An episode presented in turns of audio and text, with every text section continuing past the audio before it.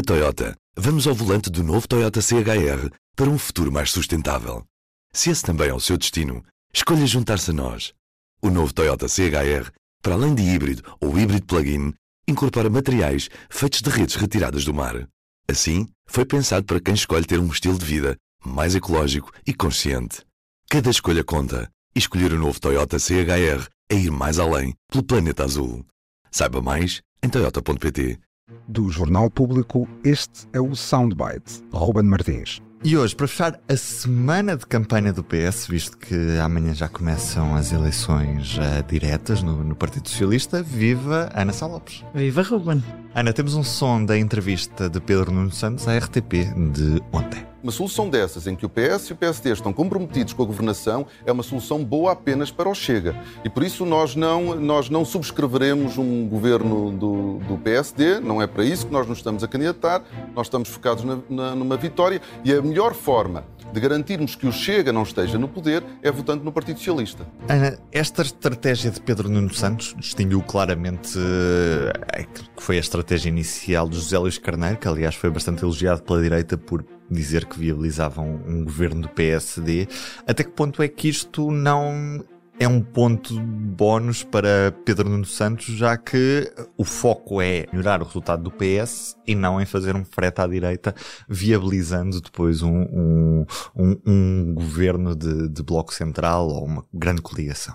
Isso foi um grande erro de José Luís Carneiro logo no início, não é? Porque José Luís Carneiro Uh, ao dizer isso, pôs logo como se o PS pudesse perder as eleições. Ninguém parte para uma campanha uh, derrotado. E José Luís Carneiro, talvez por ele próprio também partir para esta campanha com, com poucas hipóteses de ganhar, uh, ac acabou por, por interiorizar essa frase. Que é uma, o, que, o que disse José Luís Carneiro é partilhado por muita gente dentro do PS. Ele não está isolado nesse aspecto. Agora, eu acho que a esmagadora maioria dos militantes não se revê nisso e acho que foi um erro de campanha brutal, absolutamente brutal, tanto de campanha eleitoral interna como de campanha eleitoral.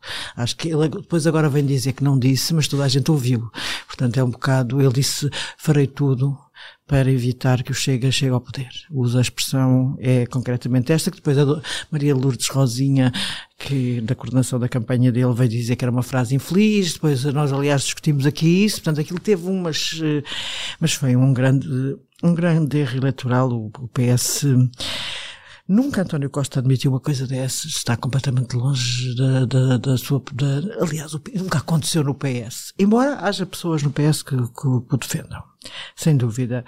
Hum, isso, claro que marcou. Quando Pedro Nuno diz esta frase, que disse na, na, na entrevista à RTP, está basicamente a copiar para usar a estratégia de António Costa nas eleições legislativas eh, de há pouco tempo, que correram há tão pouco tempo. E que foi bem sucedida. Muito bem sucedida. Mas claro. que poderá ser outra vez bem sucedida? As pessoas ainda voltam a cair no mesmo Na duas história, vezes? A história não se repete nunca. Uh, ou às vezes repete-se, bem, enfim, há aquela frase, às vezes repete-se como farsa, uh, mas a, a, história não se repete, portanto nunca mais vai haver maioria absoluta nenhuma do PS. Isso seria impossível. E, aliás, seria quase doentio que ao fim de oito anos de PS, com tudo o que foi este último ano uh, no, e ano e meio, e com a maneira como o PS saiu do, do poder, que uh, acabássemos a ter uma maioria absoluta fora de questão. Não há qualquer hipótese sobre isso.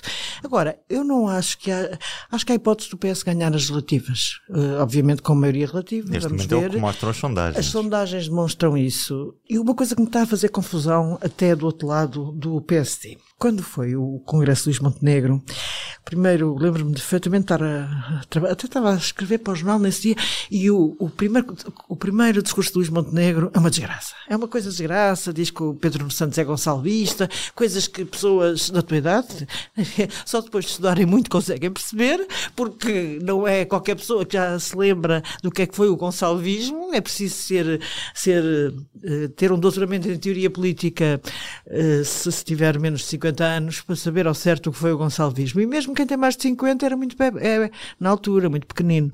E não tem, não tem memória. Portanto, eu achei que Luís Montenegro estava a fazer um discurso completamente absurdo.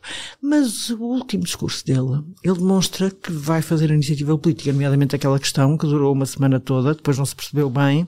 Ele, ele conseguiu, aí teve azar porque conseguiu marcar a agenda com uma proposta, que era a proposta do, do Complemento Solidário de Idosos, Uh, só que como se exprimiu mal, no, porque ele falou no complemento solidário de idosos, mas disse todos os pensionistas vão ter um rendimento mínimo de, uh, do salário mínimo, aí ele deu aso à confusão. Foi ele que abriu a confusão, não foi mal percebido pelos jornalistas, como os seus apoiantes gostam de fazer crer.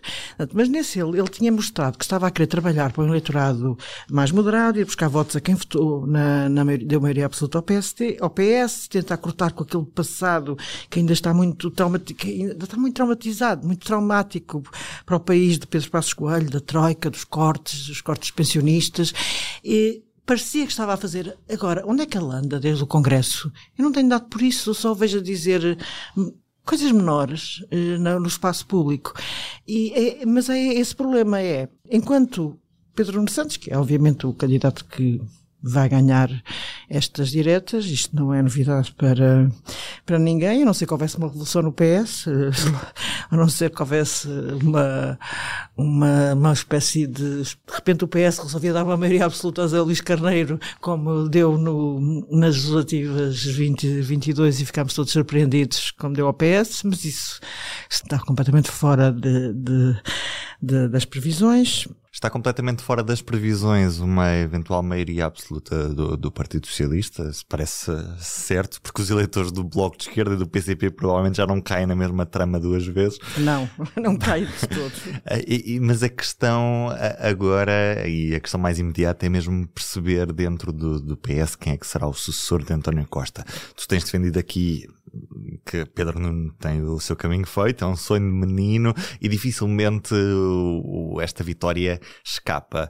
Mas o que é que seria um bom resultado para José Luís Carneiro nestas eleições diretas? Eu acho que um bom resultado para José Luís Carneiro era 30%. Uhum. 30% é um resultado honroso é o que teve, mais ou menos o que teve Francisco Assis contra António José Seguro, o que teve Manuel Alegre contra José Sócrates, portanto que eram candidatos eh, muito poderosos, muito poderosos no sentido de candidatos fortes. Portanto, 30% era um bom resultado para José Luís Carneiro. Se José Luís Carneiro conseguisse ter 40%, era um excelente resultado para Zé Luís Carneiro, e sem dúvida nenhuma. Isso dava-lhe, acho que lhe dava uma. Tem mesmo um peso político um peso dentro político do PS. dentro do PS muito maior do que aquele que tem até agora. Ele foi presidente da Federação do Porto, foi secretário-geral adjunto do PS, mas tirando aquela área do Porto, ele não tinha assim um. Mas uma agora, dimensão nacional, uma dimensão assim completamente nacional, nem sequer, quer dizer, enquanto Pedro Nuno Santos anda a pensar nisto e a trabalhar para isto desde a JS, pelo menos. Estamos a falar de 2004, estamos em 2023, estamos quase em 2024. Portanto, fundo, Pedro é Nuno Santos está há 20 anos a pensar nisto, não é? E Zé Luís Carneiro, aqui há dias, disse que, que só tinha pensado nisto depois dos acontecimentos da TAP quando ele achou que Pedro Nuno Santos ficaria manchado com os acontecimentos da TAP e não teria, não teria condições de se candidatar a secretário-geral. Pelos vistos, o PS não acha isso e eu suponho que, com toda a probabilidade, Acho que a maior parte, nenhum socialista hoje tem dúvidas, nem o maior apoiante de José Luís Carneiro tem dúvidas de que, ou ninguém que conheça o PS minimamente tem dúvidas de que Pedro Nuno Santos vai ser o próximo secretário-geral. Uhum. Parece que Pedro Nuno Santos é também a pessoa que está mais habilitada a formar uma maioria à esquerda, caso esse seja o cenário que sai das eleições legislativas de, de 10 de março. Mas o que é que acontece se Pedro Nuno Santos ganhar as eleições e um, não tiver uma maioria à esquerda. Que cenário, que cenário? É um cenário bastante possível, aliás as sondagens até mostram esse como um dos cenários mais, mais prováveis, mas depois de semanas a rejeitar o PSD, dificilmente o PSD vai dar a mão a Pedro Nuno para evitar um chega no poder. Nem ele, nem ele vai querer.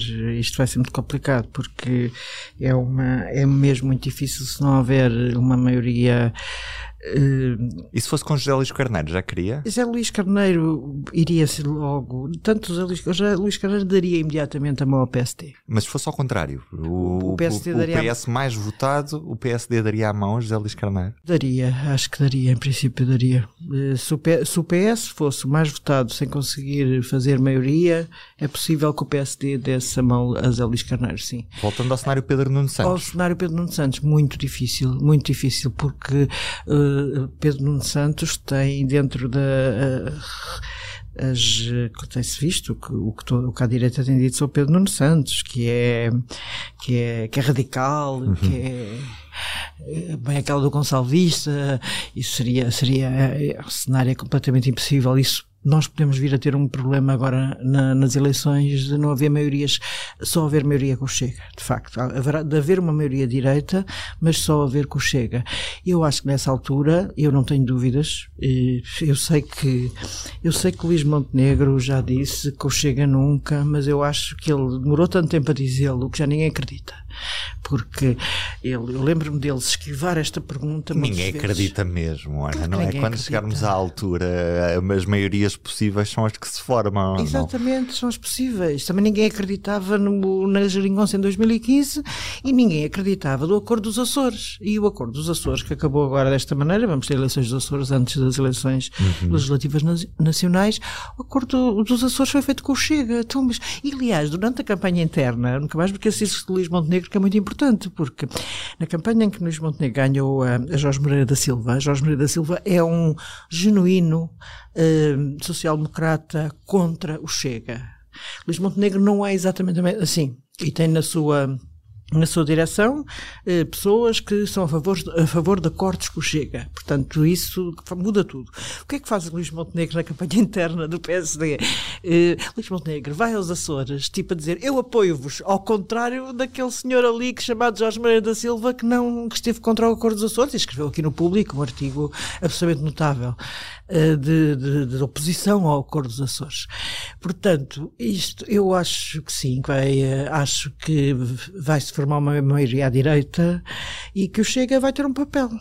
Eu não acredito, acho que não acredito que não acredito na há uma expressão, não acredito, não acredito que, os, que o Cristo, Cristo já desceu à Terra, eu sei, mas eh, não acredito em milagres. O que aconteça o que acontecer, uh, quer seja José Luís Carneiro, quer seja Pedro Nuno Santos, o que é certo é que tem quatro eleições em pouco mais de seis meses, portanto é um desafio peras, daqueles, daqueles. E peras, e peras. Ana, cá estaremos então amanhã para mais um Soundbite e depois na segunda-feira com a análise sobre o, o futuro líder do PS. Até amanhã. Até amanhã. O Soundbites é um programa de Ana Salopes, Helena Pereira e Ruben Martins. A música original é de Ana Marques Maia. Siga o podcast na sua aplicação preferida para não perder os novos episódios. O público fica no ouvido.